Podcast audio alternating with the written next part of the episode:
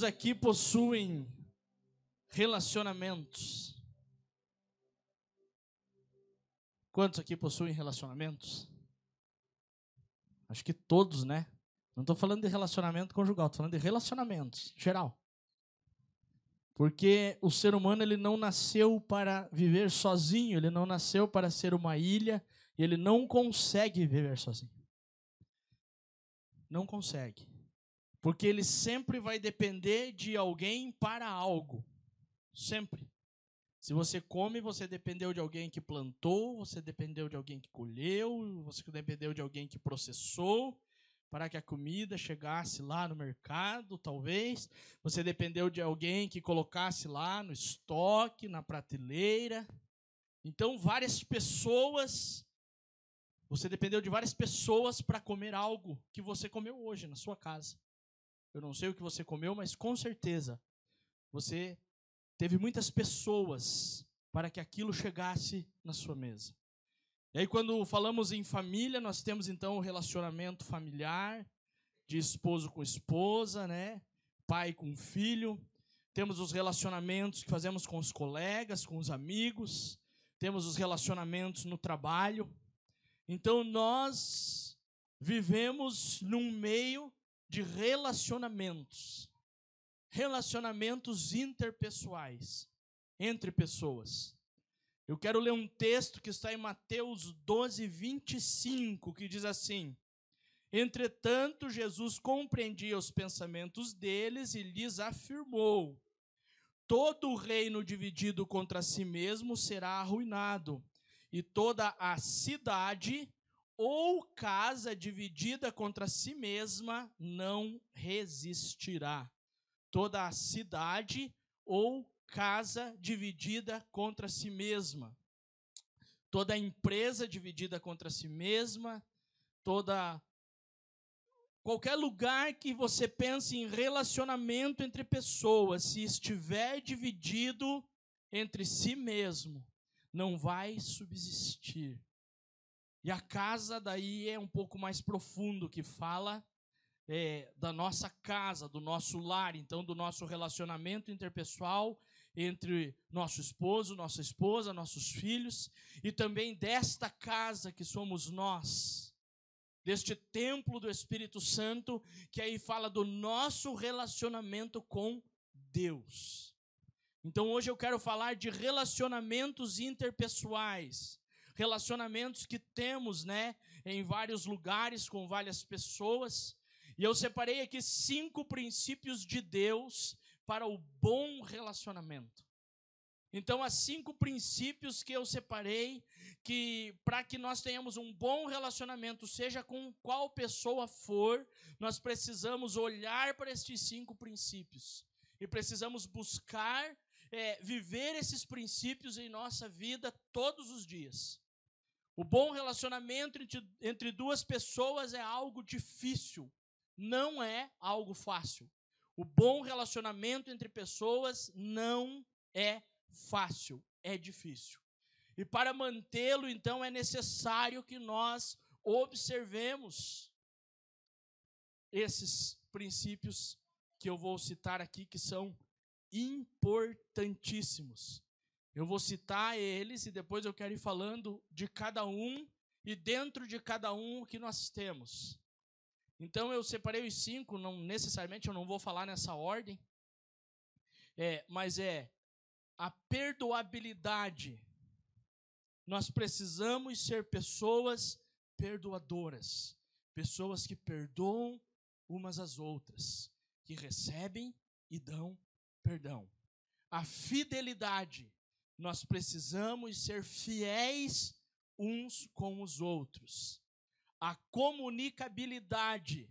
Nós precisamos nos comunicar bem com quem quer que seja. A reciprocidade. Todo relacionamento precisa ser recíproco. E a direção. O relacionamento entre as pessoas tem que ter uma direção. E isso vale também para o relacionamento com Deus. Nós temos que permitir que Deus nos perdoe, nós temos que ser fiel ao Senhor, nós precisamos nos comunicar todos os dias com o Pai. Precisa haver reciprocidade minha para com o Senhor, porque do Senhor para comigo sempre tem. E precisa ter uma direção. A direção do nosso relacionamento com Deus precisa ser Cristo. Então nós precisamos observar tudo isto. E aí, quando fala em direção, então, eu entendo que existem é, duas direções dentro dessa palavrinha, direção. Existem duas direções que eu separei aqui: a horizontal e a vertical. Então, a horizontal, como é horizontal? Lembram lá da escola? Sim, né? Então, aqui tem a horizontal. E aí eu tenho a vertical. A vertical está falando só de relacionamento com Deus? Não. Existem relacionamento na vertical também entre pessoas. Mas principalmente o relacionamento com Deus precisa ser muito mais vertical do que horizontal. E no relacionamento horizontal já é um relacionamento geralzão, né? Todos os relacionamentos vão estar nesse âmbito horizontal. Então, vertical, no caso do relacionamento, se considera quando há uma hierarquia e há uma distância entre essa hierarquia que separa as partes dentro de um relacionamento. Né? Tem uma frase aí que o pessoal fala por aí, né? É uma frase assim, que diz assim: manda quem pode e obedece quem tem juízo, né? Falam isso por aí, né? Manda quem pode e obedece quem tem juízo. Por quê? Porque isso está dentro do no, está dentro da direção de um relacionamento na vertical. Porque na vertical, até os animais reconhecem aqueles que são superiores a ele.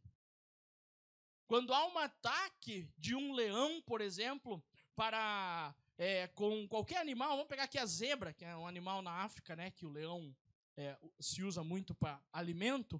Então há um bando de zebra, zebra não sei se é bando, acho que não é bando, não lembro como é que é de zebra, mas há lá, né? 30, 40, sei lá, 100 zebras. Quando o leão chega, não é aqueles animais que se juntam e vêm contra o leão. É o leão que vai e elas fogem. E aquela que ficar para trás vai ficar, né? Lá na África diz até que, né, que, que tem um pessoal que corre bem lá, porque quando o leão vem atrás, essa é brincadeira, mas quando o leão vem atrás, né, aquele que correr melhor é o que escapa. Porque quando o leão está com fome, não é só animal que ele come, ele come até o homem. Agora, se for um homem armado, aí o leão virá para cima, mas o homem terá mais poder. E aí o homem puf, mata o leão, né? Então, na hierarquia, até os animais reconhecem. As zebras correm porque sabem que são mais fracas do que o leão. E é por isso que daí vem essa frase, né? Manda quem pode, obedece quem tem juízo. Porque dentro de uma empresa não é você que manda no patrão. É o patrão que manda em você. E aí nós estamos falando de um relacionamento na direção vertical. Então, às vezes acontece que a direção pode variar independentemente de serem as mesmas pessoas. Vamos pegar um exemplo, digamos assim que eu na igreja sou o pastor do Vinícius. E o Vinícius tem uma empresa e eu trabalho, além de ser pastor na igreja, eu trabalho na empresa do Vinícius e lá eu sou o empregado do Vinícius. Então, são as mesmas pessoas, mas dentro da direção vertical, na empresa do Vinícius eu sou empregado, eu devo respeito a ele como meu patrão. Na igreja, o Vinícius é a ovelha e deve respeito a mim como seu pastor. Então há um relacionamento interpessoal na direção vertical, onde em um momento a, na hierarquia, entre aspas, um é maior e o outro menor. Em outro momento, as mesmas pessoas e aí as pessoas precisam aprender a separar. Porque há um momento em que ele é o meu patrão. E ele vai me tratar como empregado dele e eu preciso me submeter como empregado daquela empresa. Em outro momento, ele é uma ovelha que precisa se submeter ao seu pastor como pastoreado por aquele pastor. E aí, nós precisamos separar, porque uma coisa é o meu emprego lá na empresa, onde ele é meu patrão. E outra coisa são as coisas tratadas na igreja espiritualmente, como o pastor eu venho, que não pode envolver as coisas. Então há, há relacionamentos interpessoais na vertical que não são muito fáceis. Né? É, a esposa pode ser chefe do marido, por exemplo. E aí o marido tem que se submeter lá no emprego a ela, como ela, como sendo sua chefe. E em casa, não que ela está por baixo, mas aí ela tem que se submeter a ele como esposo, como marido, entendendo os seus papéis. Entendendo qual é o papel dela na empresa como esposa. É, como esposa, não, como chefe, não como esposa. E entendendo qual é o seu papel em casa como esposa. E aí vale para vários, né? Tem, tem pastor que pastoreia seus pais. Lá ele é o filho, precisa se submeter como a seu pai. Aqui ele é o pastor. Pai precisa se submeter ao filho como seu pastor. Dizendo, não, aqui ele é meu filho. Eu vou o tratar como filho. Agora ali ele é o meu pastor. Eu preciso ter o respeito dele como pastor. E aí eu vou precisar escutar os conselhos, ouvir a direção como pastor. Mas aqui, como pai, eu dou os meus conselhos e a minha direção como pai. Entende? Como o relacionamento, em dados momentos, pode ser de uma maneira ou de outra, quando estamos falando deste relacionamento na vertical, e aí eu preciso observar o contexto para não invalidar o espaço, para não invadir, né? Não invalidar, invadir, para não invadir o espaço do outro. Porque eu posso invadir o espaço num dado momento, por exemplo, como um pastor, não invadido, invadir, mas invadir num sentido de, ó, oh, irmão, estou per percebendo isso, aquilo, aqui não é o caminho. Mas aí eu não posso invadir este mesmo espaço, por exemplo, como empregado, dizendo, ó, oh, não, aqui na empresa, como que o senhor, que é o meu patrão, quer. Eu posso dar ideias, tudo, mas sempre respeitosamente, entendendo lá dentro qual é o meu espaço. E aqui dentro, qual é o meu espaço. Qual é o meu espaço na minha casa, qual é o meu espaço no meu comércio. Então, quem eu sou como patrão, quem eu sou como empregado, quem eu sou como pastor, quem eu sou como ovelha, quem eu sou como líder, quem eu sou como filho, como pai, como mãe.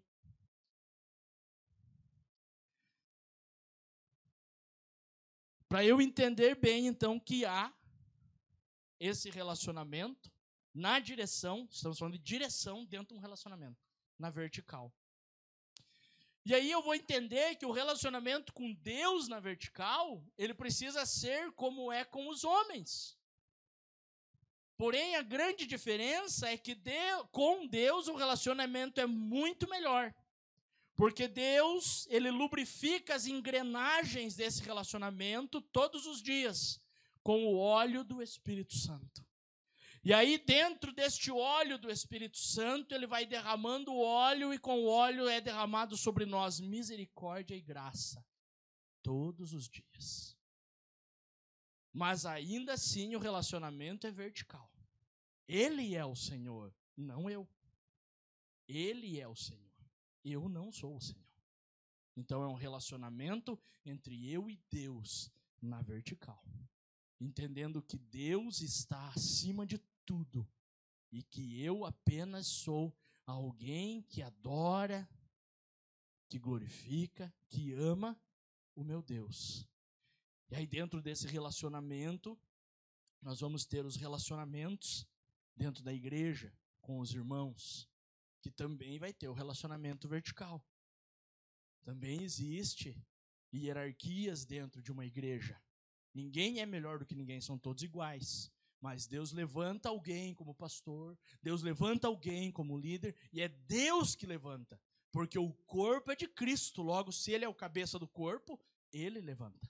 E aí eu preciso me submeter, entender, compreender e estar ali junto. E aí tem alguns exemplos, né? Tem alguns exemplos na Bíblia de relacionamento, por exemplo, entre homens, né? Eu separei alguns exemplos aqui. Deixa eu ler aqui um texto que está lá em 1 Pedro,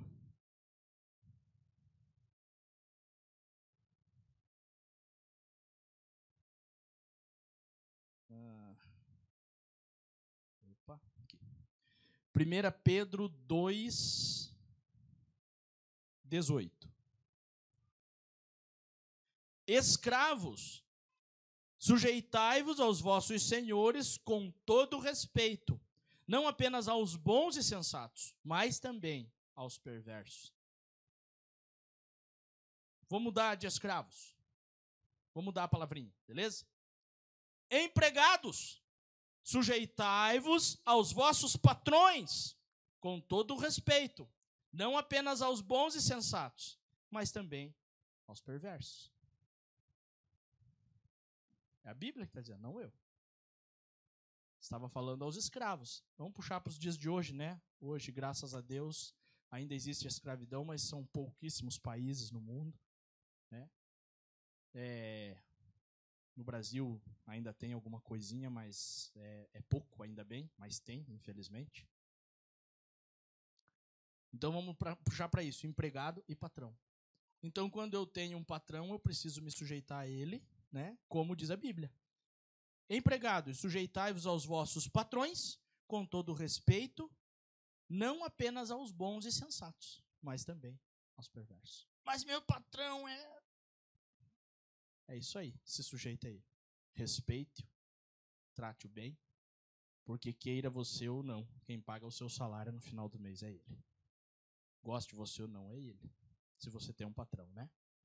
É, mas claro que ele também dá um pitaco em relação ao patrão, né? Agora eu quero ler Colossenses.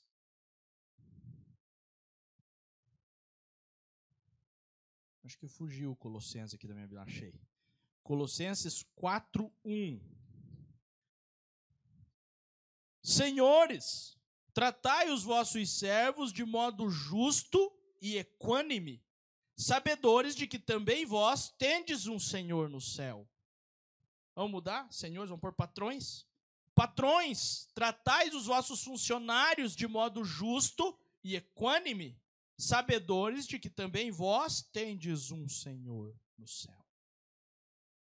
Então a Bíblia fala de como eu devo me portar como empregado, como servo, como funcionário, mas também fala de como o meu patrão deve se portar só que às vezes o meu patrão não é cristão.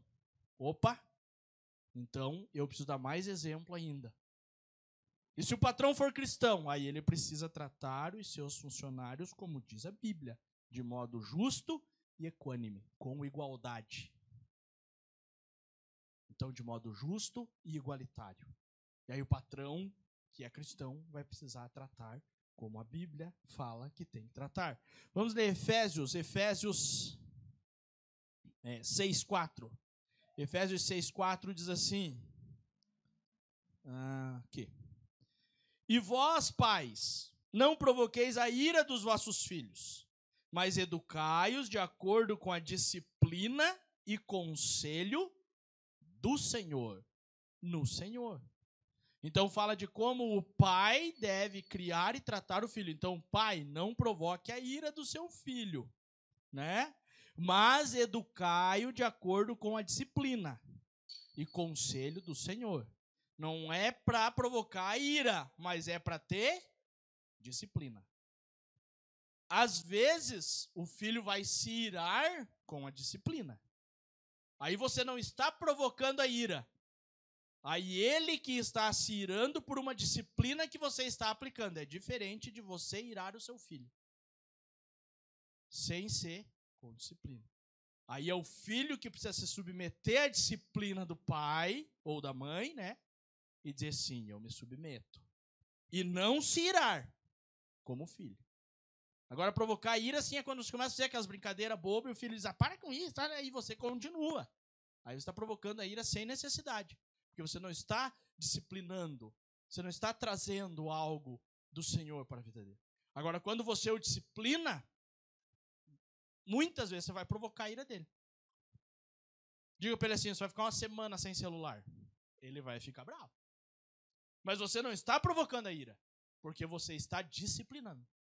Aí ele, como filho, é que precisa se sujeitar ao pai e dizer: sim, pai, eu respeito a sua disciplina, eu vou ficar uma semana sem celular. E não vou me irar por isso. Então há o relacionamento vertical e aí há os padrões que nós precisamos entender. Porque senão o pai nunca vai querer fazer nada, então, para não provocar ira no filho, aí não vai nem disciplinar. Mas não é isso que a Bíblia diz. A Bíblia diz que nós não devemos provocar a ira, mas sempre tratar com disciplina. A Bíblia está falando. E conselho do Senhor e no Senhor. Disciplina conforme a palavra de Deus. Disciplina conforme a Bíblia. Né? E aí Colossenses fala dos filhos. Colossenses 3:20. Filhos, obedecei em tudo a vossos pais, porquanto essa atitude é agradável ao Senhor. Opa, pegou agora para o lado dos filhos. O pai não pode provocar ira, mas tem que tratar com disciplina. Agora, o filho precisa obedecer em tudo. Filho, faz isso. É, faz, mas sai batendo os cascos, vai fazer, mas vai fazer daquele jeito. Ou não faz, não vou fazer. Emburra lá, não vou fazer. Você está errado diante do Senhor. Porque a Bíblia diz. Não é o pastor Leandro que diz, é a Bíblia. Eu quis enfatizar os textos bíblicos para você ver que é a Bíblia que está falando, não é o pastor Leandro. E a Bíblia fala o quê? Filhos, obedecei em tudo tudo é algumas coisas. Não é tudo aos vossos pais. Porque isso acontece o quê? É agradável. Ou seja, quando você obedece seu pai, Jesus se agrada de você. Aleluia. Né? E aí, como a Bíblia fala isso, então nós temos um pai que não é só o nosso pai terreno. Olha só. E aí o que, que a Bíblia diz em relação ao nosso pai? Filhos, obedecei em tudo o vosso pai. Então nós temos que estar em constante contato com o nosso pai, para ele nos falar o que ele deseja de nós e nós possamos obedecer o pai em tudo. Oi?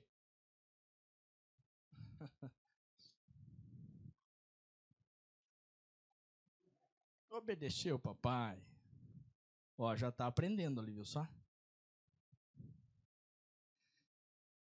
É, 1 Timóteo 5, 4.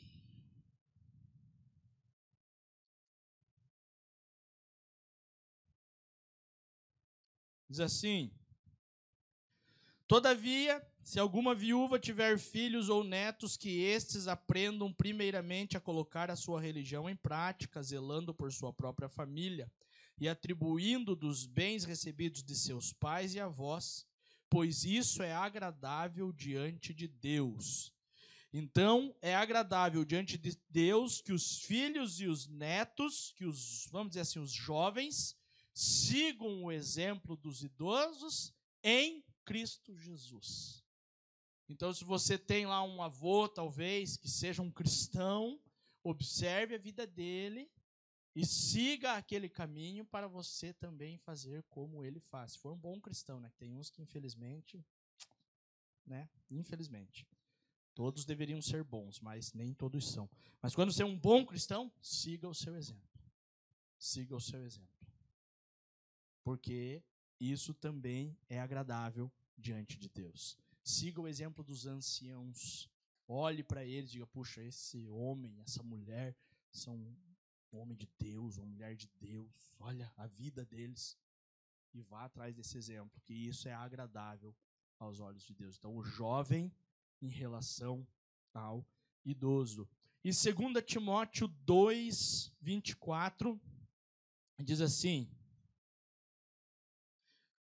ao servo do Senhor não convém discutir, mas sim ser amável para com todos, capacitado para ensinar, paciente.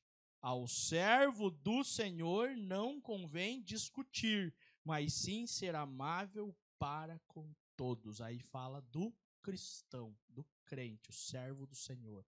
Não convém discutir, mas ser amável para com todos, capacitado para ensinar e paciente. Por quê? Porque você é o servo do Senhor. E quem está de fora precisa olhar para você e ver em você um servo do Senhor. E nós muitas vezes falhamos nesse quesito. E eu tenho olhado então, né, para esse para essa direção, vamos dizer assim, na vertical, para com Deus. E cheguei à conclusão então que a maior distância que existe na hierarquia entre Deus e o pecador é o pecado. O pecado nos leva a maior distância em relação à hierarquia com o nosso Deus.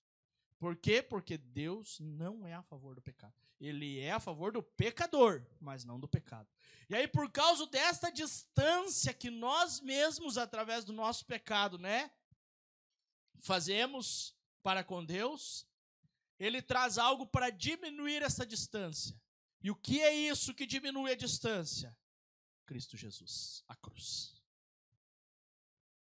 Ele fez uma cruz de madeira onde ele pregou o seu filho para diminuir a distância de Deus para com o pecador. Porque através de Cristo nós nos tornamos filhos. E aí não é a distância de Deus para com o pecador, é a distância do pai para com o filho. E aí, qual é a distância do pai para com o filho? É muito próximo. O pai e o filho são próximos. É essa distância que Deus quer conosco na, vertica, na vertical. A distância de uma direção de um pai para com o filho. E aí tem um relacionamento, como eu estava falando, na horizontal. É, e esse relacionamento, quando você olha para a Bíblia, você vê assim que sempre teve problemas. O relacionamento na horizontal é um relacionamento muito problemático, porque é um relacionamento que se faz entre homens. E o relacionamento entre homens é algo extremamente difícil, complexo, complicado. E não é de agora.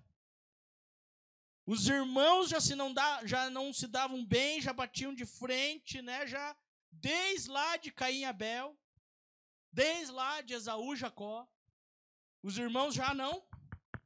Relacionamento entre irmãos. Quem dirá entre próximos, que não são irmãos. Então, esses são relacionamentos horizontais. Né? E ele fica mais difícil ainda quando este relacionamento é entre um homem e uma mulher. Porque são duas cabeças completamente distintas, completamente diferentes. São duas mentes completamente diferentes. Dois psicológicos completamente diferentes. E aí é por isso que hoje em dia as situações cotidianas vão se repetindo na vida das pessoas e levam os casais à separação e à destruição das famílias. Porque os relacionamentos na horizontal não estão sendo tratados da maneira que precisam ser tratados. E novamente eu quero pegar textos bíblicos para, para nos mostrar esses relacionamentos. Marcos 3, 17. É...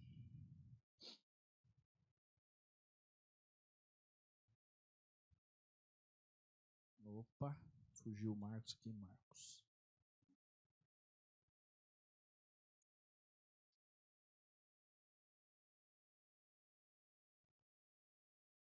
Marcos 3,17 diz assim: Tiago, filho de Zebedeu, e João, seu irmão, aos quais deu o nome de é, Boanerges, que quer dizer filhos do trovão. Então aqui eu separei né, Tiago e João, que eram filhos de Zebedeu, para falar então de um bom relacionamento entre irmãos. Por que eles tinham um bom relacionamento? Bom, porque eles eram sócios, os dois eram sócios de Pedro, e porque os dois estavam juntos, né? O que um falava, dizia, o outro ia junto. Por quê? Porque estavam juntos, porque eram unidos, né? Quando João foi atrás de Cristo, olha, tem um cara lá que prega, é espetacular, ele já chama seu irmão Tiago, e como eles são muito unidos, eles estão. Não, vamos lá ver esse cara aí. E os dois passam a ser discípulos de Cristo. E os dois passam a caminhar com Cristo. Por quê? Porque eram irmãos próximos, porque estavam ali juntos. É, agora lá em Tiago, Tiago 4, 11.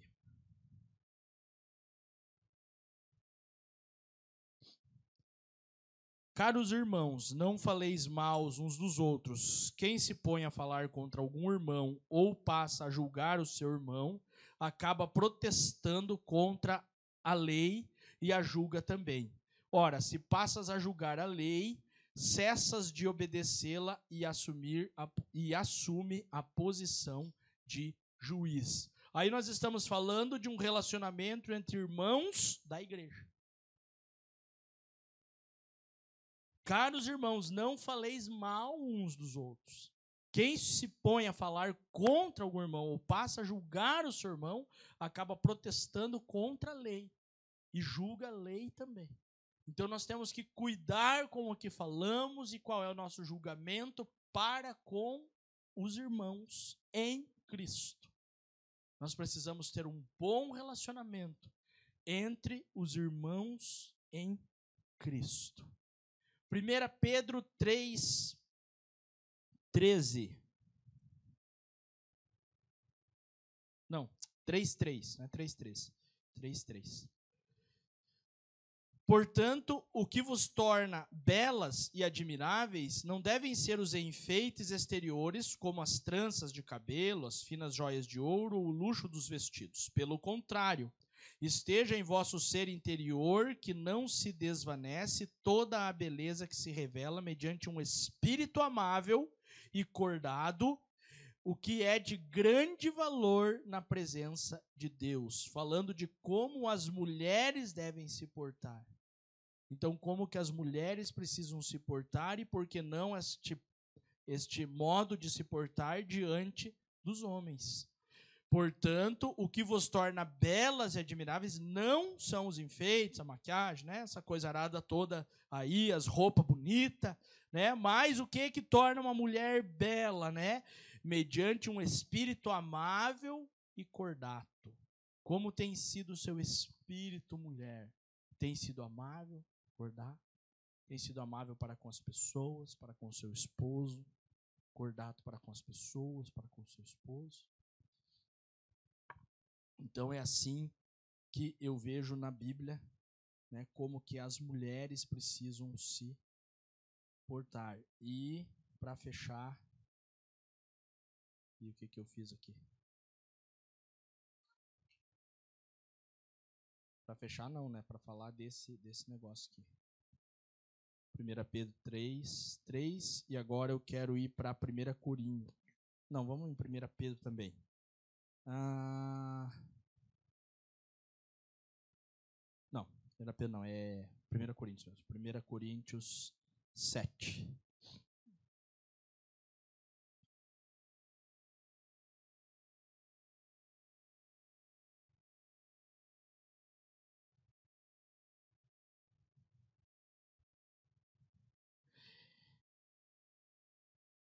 Sete, eu vou ler a partir do 1. Agora, em relação aos assuntos sobre os quais escrevestes, é bom que o homem se abstenha de relações sexuais com qualquer mulher Porém, por causa da imoralidade, cada homem tem a sua esposa e cada mulher seu marido. O marido deve cumprir seus deveres conjugais para com a esposa e da mesma forma a esposa para com o seu marido. Então aqui já está falando do homem com o marido, que ele não pode ficar né, atento a outras mulheres e precisa cumprir o seu papel para com a sua esposa. Aqui não está falando apenas de papel sexual, o seu papel como esposo para com a sua esposa. O seu papel dentro do lar. Ou seja, o marido também precisa aprender né, a viver ali a vida comum do lar. Eu não vou falar disso agora, porque mais para frente eu vou usar esse texto para falar disso, né, dos esposos que precisam viver essa vida comum do lar. Ou seja, o homem também tem que saber passar um pano no chão, tem que saber lavar uma roupa, tem que saber fazer uma comida. Isso aí não é só a mulher, não. O homem também precisa, dentro de um lar, fazer algumas coisas, né? É, isso tudo fala desse relacionamento na horizontal. Então, quanto à intensidade desse relacionamento na horizontal, é, ele admite considerar então um universo que vai desde o superficial até o profundo. Estou falando ainda de direção, né? Falamos da vertical, agora estamos falando da horizontal, e dentro da direção na horizontal, nós podemos dizer que um relacionamento tem uma intensidade. E essa intensidade do relacionamento, ela pode ser superficial, desde o superficial até o profundo, passando por toda uma gama de possibilidades dessa superficialidade ou dessa profundidade. Então, para ver um relacionamento saudável, é necessário que os participantes, né, que as pessoas que estão dentro desse relacionamento, então tenham consciência dessa intensidade dentro da relação. Qual é a intensidade da minha relação? A intensidade da minha relação com a minha esposa é muito mais profunda do que a intensidade da minha relação com a minha mãe, que também é profunda, mas com a minha esposa é ainda mais profunda. A intensidade da minha, da minha relação com o meu filho é maior, é mais profunda que a intensidade da minha relação com o meu sobrinho. Então, qual é a intensidade, né? É, dentro de, desta horizontal, então eu preciso entender essa intensidade para eu entender até que ponto eu posso chegar ou não neste relacionamento. E a tendência dessa intensidade, então, é crescer à medida que o tempo passa. Ou seja, quanto mais tempo eu permaneço com alguém, mais intenso é o nosso relacionamento. Ah, eu tenho 20 anos de casado, vai ter mais intensidade num relacionamento de 20 anos de casado do que num de 10. Vai ter mais intensidade. Vai ser mais intenso vai ser mais, vamos dizer, unidinho, mais grudado. É, e aí nós podemos, então, vamos, vou, vou falar aqui de. É mais profundo do que apenas três classes, mas eu vou falar de três classes para a gente entender um pouco. Então eu posso dizer assim que é algo bem superficial. O que é um relacionamento bem superficial? Sim, mas bem superficial. Pode ser aquele, por exemplo, de um comprador e um vendedor dentro de uma loja. Está acontecendo um relacionamento quando o comprador entra e o vendedor vai oferecer o produto, certo? Não é um, relacionamento na horizontal, é um relacionamento. O vendedor diz: Posso ajudá-lo? Ah, eu vim aqui procurar um sapato. Ah, então qual é o sapato? É esse, é aquele, é aquele outro. Então, esse é um relacionamento que está acontecendo, onde o vendedor está atendendo ali o comprador, mas é, fica limitado àquela conversa. Pode ser um relacionamento de dois vizinhos que se não sim, se veem, né? Vamos dizer, se vê até todo dia, mas ah, bom dia, bom dia, mas nunca tomaram um café junto, nunca tiveram um momento junto, é bem superficial. Você não sabe da vida daquela pessoa. É algo bem superficial, mas está tendo um relacionamento. Aí eu posso ter então um pouco mais profundo, que é o intermediário. O intermediário eu já posso dizer que é, por exemplo, de um professor com um aluno, porque aí já não é só um relacionamento, um oi, tchau, bom dia, boa tarde. É um relacionamento em que ele ensina algo, em que o aluno precisa estudar para aprender, o professor tem que estar lá para ensinar. Então já é um relacionamento intermediário. O professor já sabe um pouco mais. Eu lembro quando, né, quando o Azaf era menorzinho, assim, as professorinhas da escola diziam assim: é, ele conta tudo que vocês fazem lá. Então, cuidado que vocês fazem lá, que ele fala. Então já é mais intermediário já vai sabendo de coisas, né? É, um pouco mais profundas em relação àquela pessoa, né? É, aprofunda um pouco, ou entre amigos. Pode ser um relacionamento ali intermediário entre amigos, ou entre até colegas de trabalho. Você trabalha com aquela pessoa há tanto tempo, que você já a conhece há tanto tempo, que ela também te conhece há tanto tempo, que vocês trabalham três, quatro, cinco anos juntos. O relacionamento já é intermediário já conhece um pouco daquela pessoa. Aquela pessoa já conhece um pouco de você.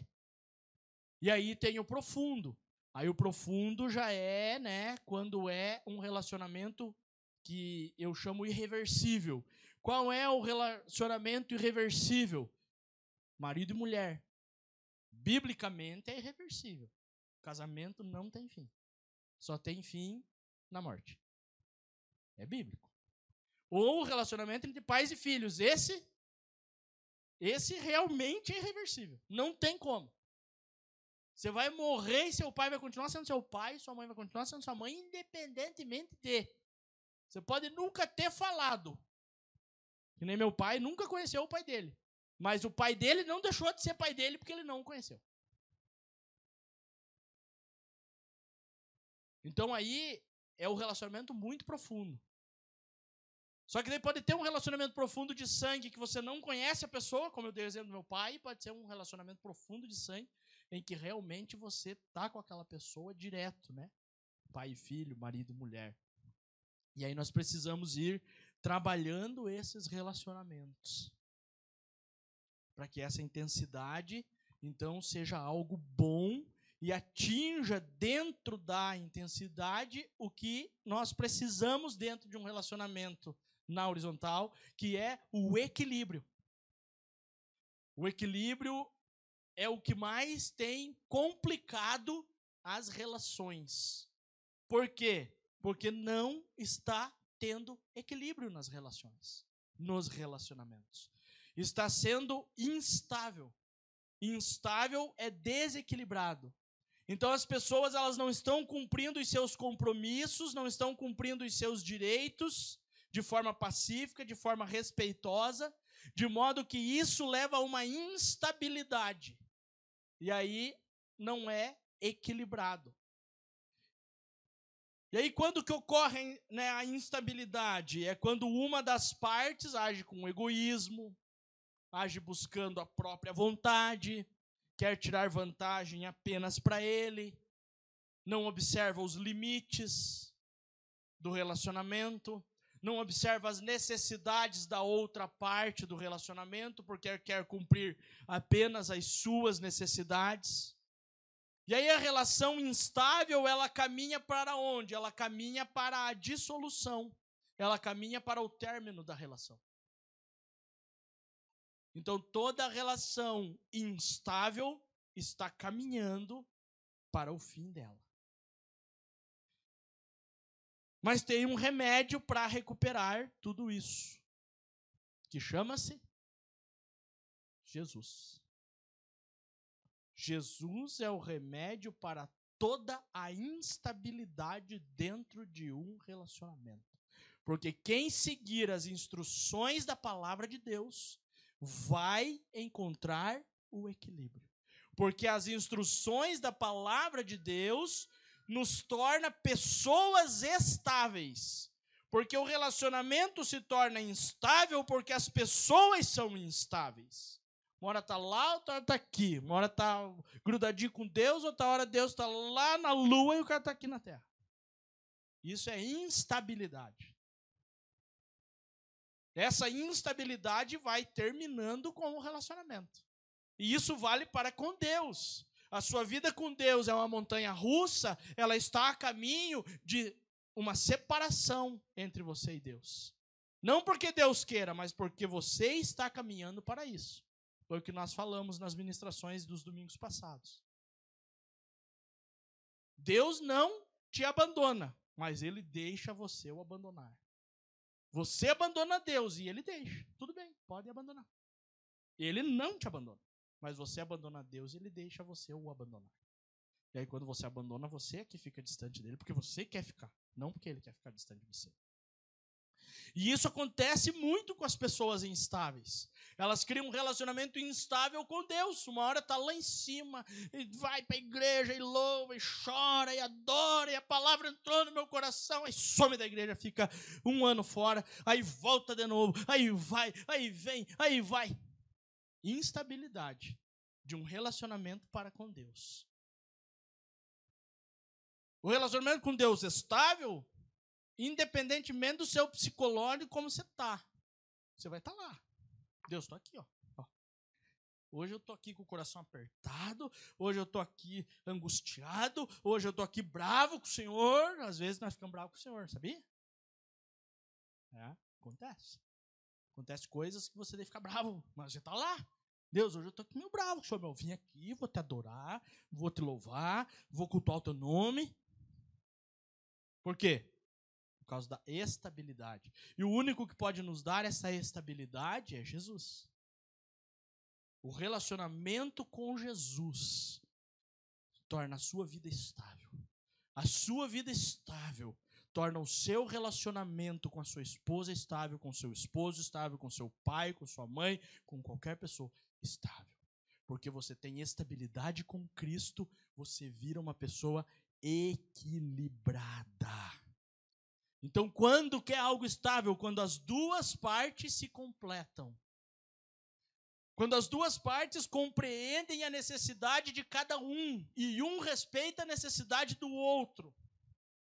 Quando as duas partes conversam dentro dessa estabilidade e se ajudam e são companheiros e estão juntos.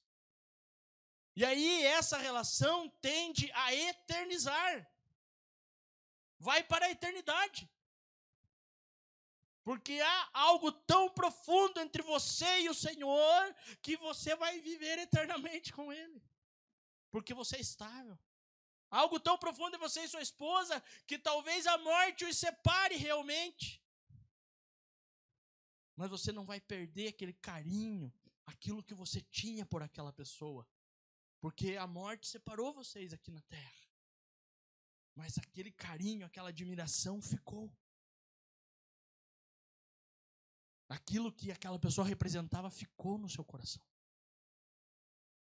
Eu não sei como vai ser na eternidade, se nós vamos lembrar ou não dos nossos relacionamentos terrenos, porque lá não tem, né?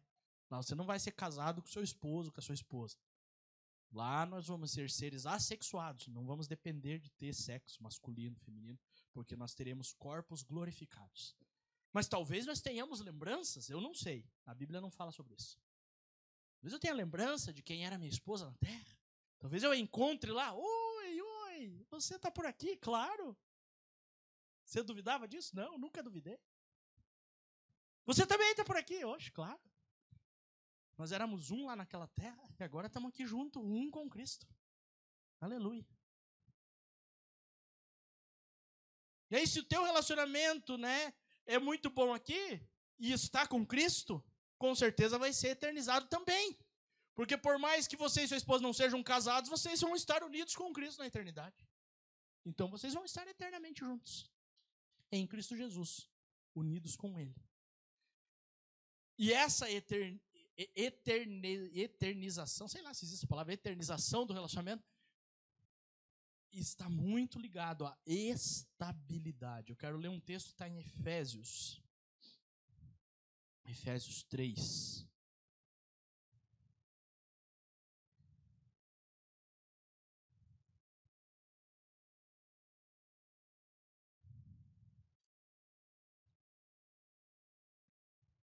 Vinte e vinte e um aquele que é poderoso para realizar infinitamente mais do que tudo que pedimos ou imaginamos, de acordo com o seu poder que age em nós, a ele seja a glória na igreja e em Cristo Jesus, por todas as gerações, por toda a eternidade. Amém. A ele seja toda a honra, toda a glória se toda honra e toda glória for a Ele, Ele vai nos tornar pessoas estáveis. E aí nós vamos ser estáveis nos nossos relacionamentos, né? É, por exemplo, até peguei um exemplo aqui que esse, esses dias ainda, acho que a Marcela foi no negócio de mulheres, ela estava falando dessa mulher aqui, a Abigail, né? Aí eu estava lendo lá sobre a Abigail, até peguei um exemplo aqui. É, acho que é 1 Samuel 25, que vai estar tá a historinha de Abigail, de Abigail. Mas nessa historinha, por exemplo, de Abigail, né, havia uma, uma relação dela com Nabal. Abigail e Nabal. Só que ela, por exemplo, era uma pessoa estável. E Nabal não era tão estável assim. Está lá em 1 Samuel 25, 3, essa, esse, é, essa frase que eu quero ler. Cadê aqui? 1 Samuel 25, 3. Diz assim: este homem se chamava Nabal. O nome de sua esposa era Abigail.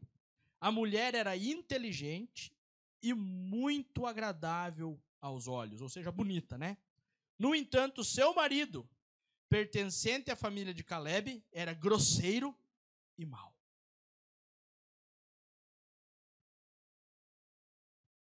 Então a mulher era estável e o homem não era estável mas o seu relacionamento era estabilizado porque ela era estável. Uma mulher estável ou um homem estável pode tornar um relacionamento entre alguém estável e alguém não estável estável. Fantástico, hein? Você pode ser a estabilidade do relacionamento. Não estou falando só de marido e mulher, qualquer relacionamento. Você sendo estável, você pode tornar os seus relacionamentos estáveis, mesmo com pessoas instáveis. Eu não estou dizendo que você pode tornar uma pessoa instável estável. Talvez o seu exemplo possa. Aquela pessoa é instável, olha para a sua vida e diz: Eu quero ser igual a essa pessoa. E um dia deixa Jesus mudar, como mudou a sua vida. E aí ela vai se tornar uma pessoa também estável, porque vê Jesus na sua vida e diante disso vai buscar Jesus na vida dela. Amém?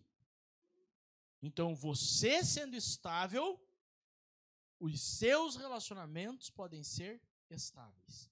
Só que o contrário também é verdadeiro. Você sendo instável, os seus relacionamentos vão se tornar instáveis. Como estão os seus relacionamentos? E olha que eu não, não eu falei um só daqueles cinco itens, hein? Lembra qual eram os cinco itens, não? Perdoabilidade, fidelidade, comunicabilidade, reciprocidade e direção. Eu estou só na direção ainda. Meu Deus, vou ter que continuar domingo que vem pelo tipo. Estou só na direção. Porque daí dentro da direção nós falamos vertical, horizontal. Dentro da horizontal nós falamos da é, intensidade. E dentro da intensidade nós estamos falando do equilíbrio. E o que torna equilibrado ou não, que é a instabilidade e a estabilidade. Então eu preciso ser uma pessoa estável em Cristo. Aconteça o que aconteceu, eu estou nele. E eu vou ser uma pessoa estável. Vai ter, às vezes, um alto e baixo? Vai, porque existe o dia mal. E no dia mal você vai estar mal. Mas isso não tira a admiração que você tem por Cristo, o amor que você tem por Cristo, a confiança que você tem em Cristo. E naquele dia mal você vai se apegar ainda mais a Ele. E aquele dia mal vai passar. Agora você não vai deixar de ser uma pessoa estável por causa do dia mal. O dia mal virá e talvez traga ali uma pequena instabilidade naquele dia, onde você vai estar um pouco mais deprimido, um pouco mais para baixo, né, um pouco mais quieto, porque existem esses dias? Claro que existe. Nós somos pessoas de carne e osso. Mas não é uma instabilidade. Vai passar. No outro dia você já está lá para cima, legal, pá, passou. O dia mal passou. Agora, a instabilidade é quando você tem três, quatro dias mal, daí um dia bom, daí mais dois mal, daí três bom, daí cinco mal. Não, vai ter um, dois dias mal lá, vai, mas vai passar. Mas os teus dias vão ser dias de estabilidade, porque você está em Cristo. E o único que pode trazer estabilidade para a nossa vida é Cristo Jesus. Não há outra maneira. Aleluia.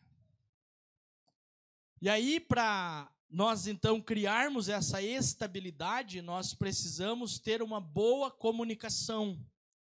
Nós não podemos variar a brandura e a dureza na comunicação. Tem pessoa que é muito brando, tem outro que é muito duro, ou tem pessoa que às vezes é de um jeito, às vezes é do outro. Não, você precisa ser sempre o mesmo. Às vezes a pessoa vai ser sempre um pouco mais dura com as palavras, com o jeito de falar, mas é apenas aquele jeito da pessoa dela ser um pouco mais dura, ter umas palavras um pouco mais pesadas. Mas não pode machucar as pessoas. Se machuca, você precisa mudar. Mas tem pessoas que às vezes são um pouco mais duros nas palavras. Mas é por causa do jeito da pessoa. Agora precisa ser é, duro, mas com brandura. E aí eu tenho, eu tenho também dois exemplos interessantes, né? Houve um rei lá chamado Roboão, né? E houve um profeta que foi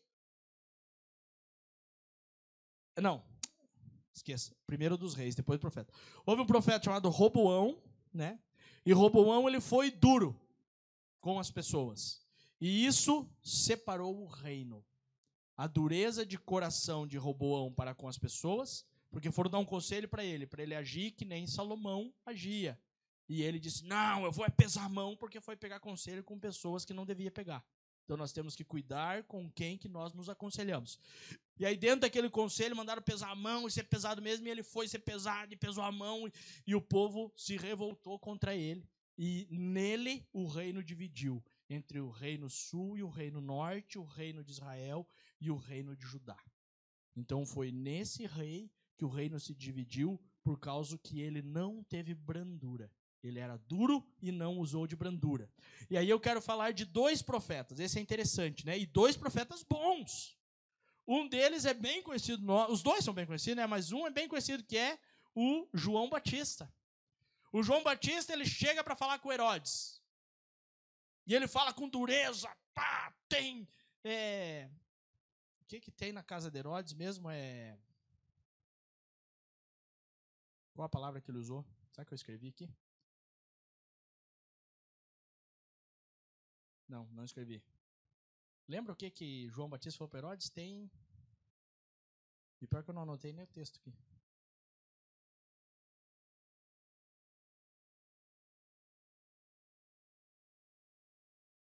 Fugiu da cabeça. Mas João Batista vai lá e fala para Herodes. Sobre Herodes ser, então. O Herodes estava deitando com a cunhada, é isso? Não, com a cunhada. Era, né? Herodes deitando com a cunhada. E aí chega João Batista e joga na cara de Herodes. Você estava é, deitando com a sua cunhada. Você estava errando. Puxa, tinha que vir a palavra, mas fugiu a palavra. E aí tem um outro profeta. E aí ele vai falar com esse rei, Herodes. E o que, que Herodes faz? Corta a cabeça de João Batista. Decapita João Batista. Então a dureza de coração irritou o rei. E o rei cortou a cabeça. Aí tem um outro profeta bem conhecido também, Natã. Ele foi falar a mesma coisa para Davi, certo? Ele foi falar a mesma coisa. Davi, você está errado, você está prostituindo, você está deitando com a mulher que não é tua. Que negócio é esse? Só que Davi não mandou matar o profeta, porque Natã foi brando. Natã soube falar. Natã chegou e disse: Rei, preciso contar uma história. Tem um homem que tem muitas ovelhas. Aí tem um outro homem que tem só uma ovelhinha. Aí esse que tem muitas ovelhas se interessou por aquela ovelha daquele que só tinha uma. E pegou aquela ovelha e trouxe para o aprisco dele. Ah, o que, que tinha que acontecer com um homem desse? É, o rei se indigna, né? Esse homem tinha que morrer. Pois é, rei. Esse homem é o senhor. És tu. Puxa, caiu a ficha do rei. Ele, ah, se arrependeu, chorou, clamou ao Senhor. Por quê? Porque Natan chegou com brandura. Então nós precisamos falar a verdade com brandura. Tem gente que já chega metendo os pés nos pés. Eu sou meio assim, né? Infelizmente. Sou daquele assim que mete os pés e já vai. Mas vamos aprendendo, né? Temos que ser brandos. Falar a verdade, o que é, mas de forma branda, com brandura. Então nós precisamos aprender nos nossos relacionamentos. A palavra de Deus diz assim lá em Provérbios 15, 1: A resposta calma desvia a fúria, mas a palavra ríspida desperta a ira. Nós precisamos cuidar com as nossas palavras, porque a rispidez do nosso coração, a boca fala aquilo que o coração está cheio. Se você é ríspido demais, se você quer, cuidado que você pode estar tá irando muitas pessoas e Deus não está se agradando. Não, mas tem que falar mesmo. Tem, tem que falar. Eu também sou a favor de falar. Mas não como João Batista, que era um excelente profeta, mas como Natan, que era outro excelente profeta. Tem que falar com calma. Falar com brandura. Falar com amor. A verdade. A verdade. Com calma, com brandura, com amor. Tudo isso nós estávamos falando de direção. Agora eu vou partir para o outro tópico que é reciprocidade. É... Mateus 7, 12 fala assim: Portanto, tudo que, vo... que vós quereis que os homens vos façam, fazei-lhe também vós a eles. É, eu li só a parte A, né? É, o texto é maior, li só a parte A de Mateus 7, 12. Então a reciprocidade ela considera alguns aspectos interessantes também. É, um dos aspectos que eu entendi que precisa ter dentro da reciprocidade é a tolerância. Quem que gosta de sofrer pressão? Sabe aquela pessoa que vive pressionando os outros? E faça, e lá, ah, ah, pressiona, pressiona, pressiona, pressiona. Não é bom. E aquela pessoa, ela pressiona por quê? Porque ela é uma pessoa intolerante. Sabe aquelas pessoas que gostam de agulhar os outros, né? Alfinetar? É alfinetar que fala agulhar? Alfinetar, né? Alfinetar o outro. Ficar alfinetando, dando alfinetada. Isso aí são pessoas intolerantes. Elas não toleram a outra pessoa, elas não toleram. E isso não é bom para um relacionamento, porque aí não vai ter reciprocidade. Quando você não tolera, quando você espeta, quando você alfineta, quando você cobra demais, quando você é, sufoca a pessoa, a pessoa não vai ter reciprocidade para contigo. Não vai ser recíproco.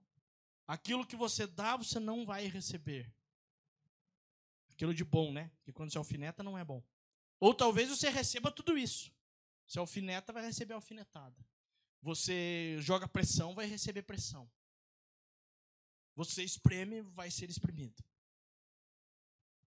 E a intolerância não é algo divino, porque Deus é misericordioso. Então nós precisamos tratar as pessoas com misericórdia e aprender a ser tolerantes. Tolerar algumas coisas, não o pecado. Veja bem. Mas mesmo não sendo tolerante com o pecado, nós precisamos ser brandos e calmos. Falar sim do pecado, do erro sim, de uma forma branda e calma e não intolerante. Então nós precisamos tolerar as pessoas. É diferente de tolerar o pecado. Tem gente que tem tolerado o pecado. Não, o pecado não. Eu sou intolerante ao pecado. Mas eu sou tolerante ao pecador. É diferente. E aí Jesus, ele é intolerante ao pecado, mas ele é tolerante ao pecador. Então eu preciso ser tolerante com as pessoas, tratar de misericórdia com as pessoas, entendendo que muitas vezes elas estão afundando e afundadas por causa do pecado. Mas que naquele momento não adianta eu ir lá jogar tudo na cara, porque não vai ajudar. Então naquele momento é o momento de acolher, de ser calmo, de ser tranquilo de acalmar os ânimos, falando a verdade, com calma, com amor, com brandura. E aí sendo tolerante. Só que a tolerância ela vai até um ponto, né?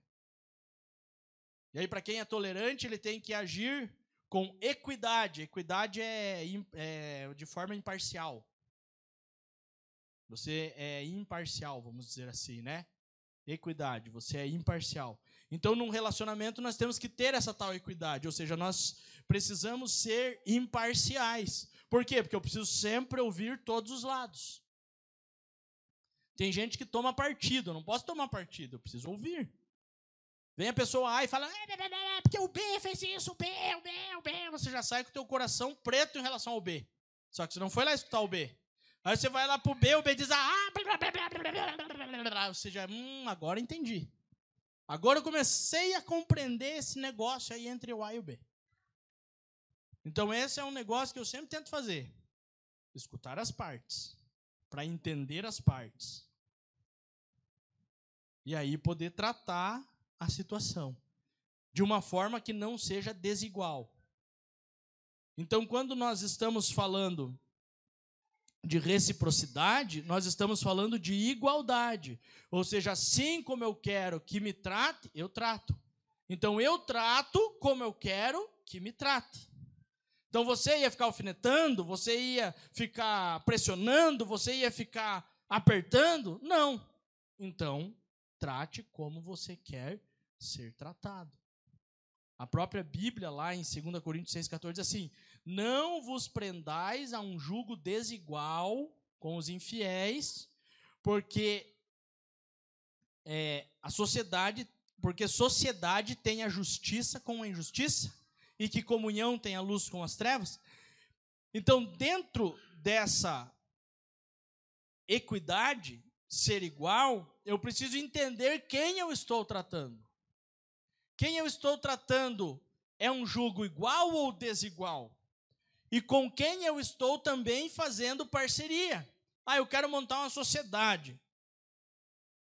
Mas a sociedade está em julgo desigual. Porque ele quer sonegar imposto e você não quer. Vai dar certo? Não vai dar certo.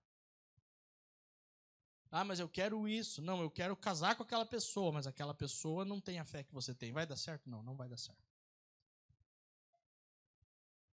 Então, o jugo desigual não vai permitir a equidade. E aí não vai permitir que tenha reciprocidade.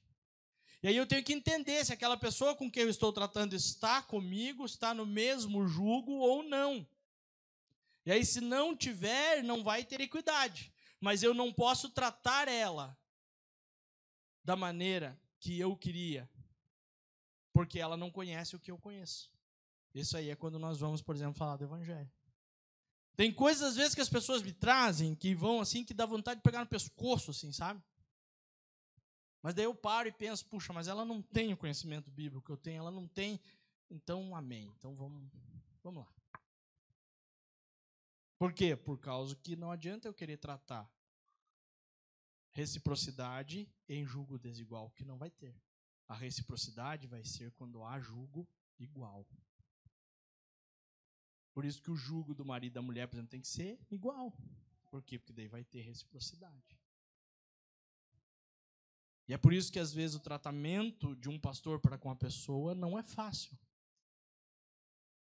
Porque aí ele tem que entender isso e não adianta ele querer que aquela pessoa tenha todo o entendimento que ele já tem. Porque por algum motivo Deus deu um dom, alguma coisa para aquela pessoa. E aí ela consegue e o outro ainda não. Está em julgo desigual. Aí em julgo desigual não dá. Não dá para um camelo é, puxar uma carroça com uma ovelha. Não, não dá. Um camelo com um cavalo já não dá. Tem que ser um camelo com um camelo, um cavalo com um cavalo, um boi com um boi. Se for um boi com um cavalo, já não dá. Isso pode ter ali um mais ou menos o mesmo porte, mas já não vai. Porque não é igual. E aí, para eu ter esse equilíbrio, para eu ter essa reciprocidade, então eu tenho que ter essa igualdade com a pessoa que eu estou tratando. E aí, se eu não tenho essa igualdade, aí eu preciso ter o que Deus tem: misericórdia. Quem acusa é porque não admite ser, quem acusa não admite ser acusado. Quem erra não tem misericórdia. Quem não erra não tem misericórdia para com aquele que erra, porque ele acha que não erra, porque também erra, todos erram. Então as pessoas, elas têm dificuldade de ter misericórdia porque elas se acham superiores às outras. E é por isso que Deus é tão misericordioso, porque ele não se acha superior a ninguém, mesmo sendo Deus. Olha que negócio fantástico. Ele se fez como você, sendo Deus, o teu criador para estar em pé de igualdade com você. Como homem, ele está em pé de igualdade com você. E ele não se acha superior a você, sendo Deus. Por isso ele é tão misericordioso. Porque ele se fez como você.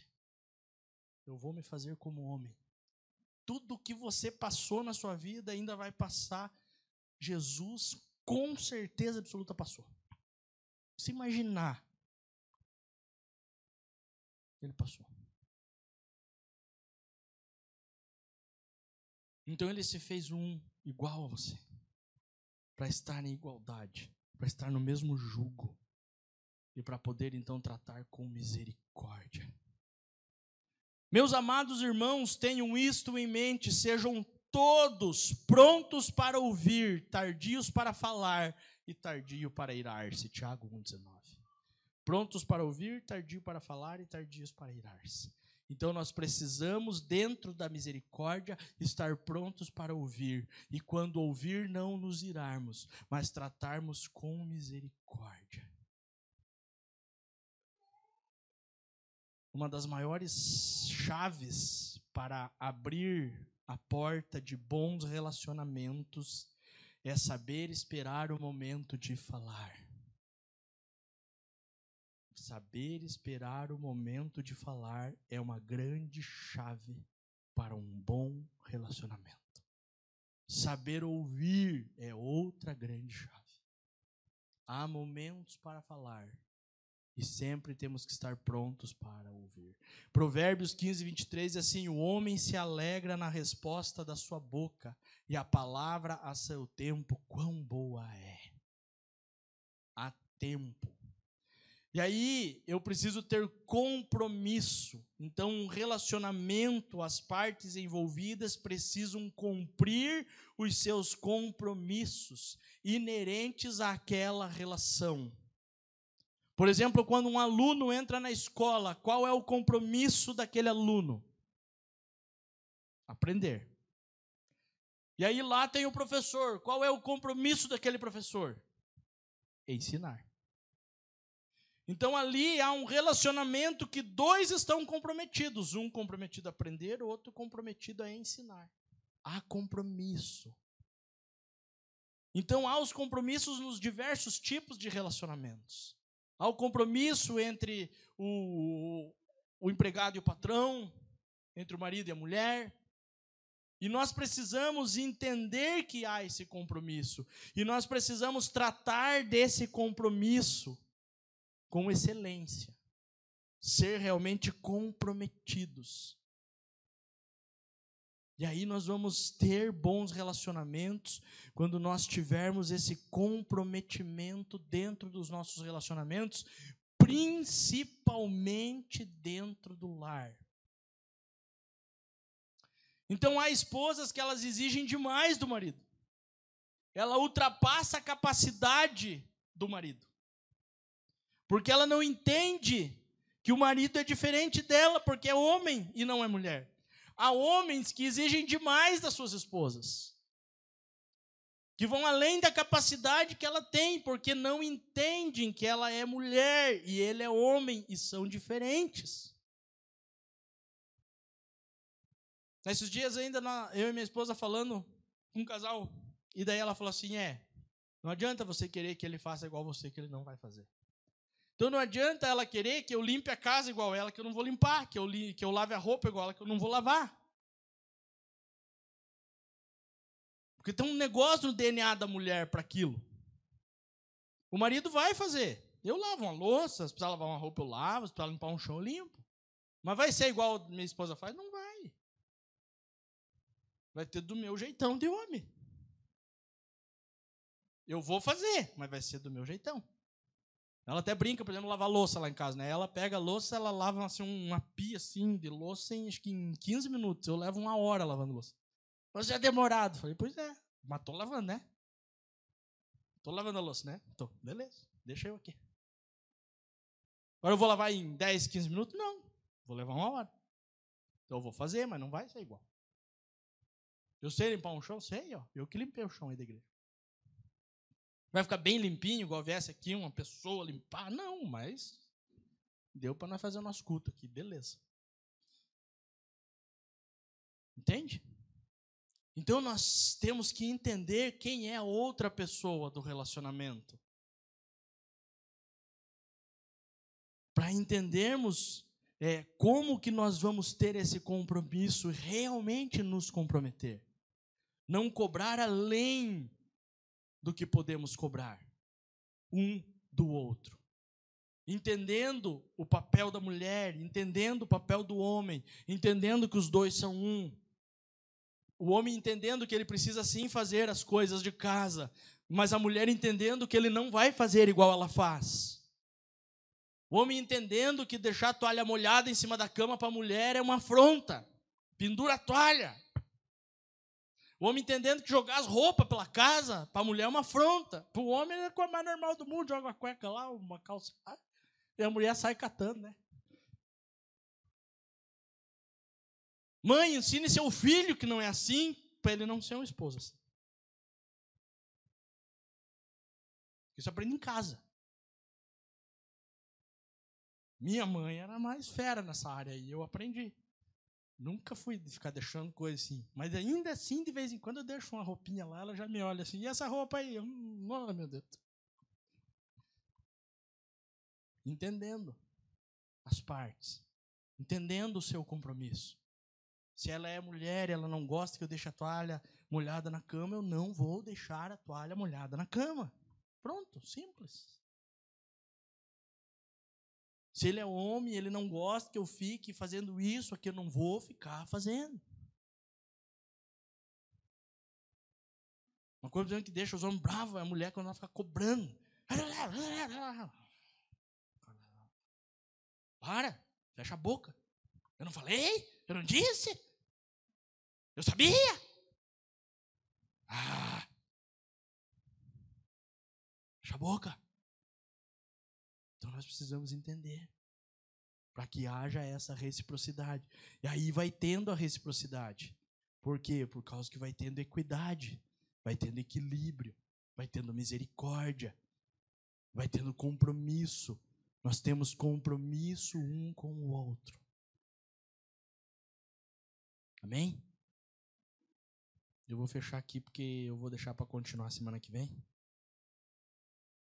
Então, é, nós precisamos exigir dentro daquilo que nós podemos exigir. Nós precisamos considerar dentro de um relacionamento as pessoas, quem elas são, de onde elas vêm. Nós precisamos considerar em qualquer relacionamento, no trabalho, na escola, na igreja, entre os irmãos, em casa, pai e filho, esposo e esposa. Quem é quem? Nos comprometer, ter compromisso, para não gerar dor e sofrimento. Então, nesse quesito compromisso, né? Tanto uma parte como a outra, elas precisam ser fiéis naquilo que prometeram. Então eu preciso, por exemplo, ser fiel à minha esposa no que eu prometi a ela, ela no que prometeu a mim, mas nós, como pessoas, precisamos ser fiéis naquilo que prometemos a Deus. Deus nunca deixou de ser fiel. Quem deixa de ser fiel somos nós. E aí, quando nós estamos lá irritando a esposa, ou a esposa irritando o marido, esquecendo do nosso tem, compromisso, tem lá sempre um adversário. Cuidado, esposa. Se você estiver irritando demais o seu marido, vai ter uma adversária lá torcendo para que você brigue com ele para pegar ele de você. Cuidado, esposo.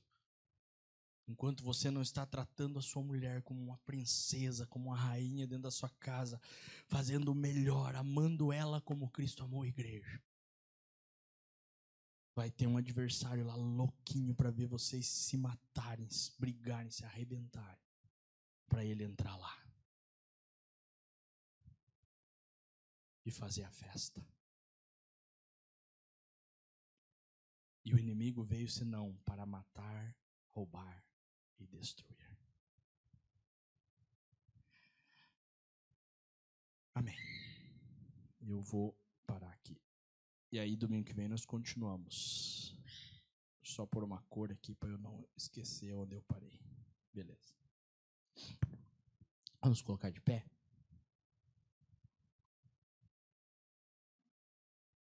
Então nós falamos de direção e agora estamos falando de reciprocidade.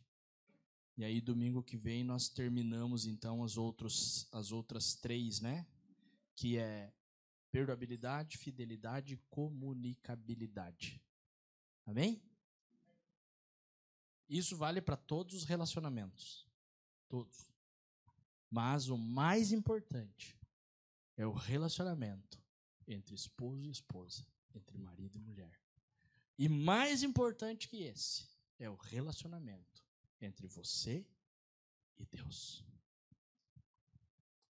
Senhor, aqui está, ó Pai, os teus filhos, a tua igreja, que vieram, ó Pai, ouvir a tua palavra, te adorar e engrandecer o teu nome.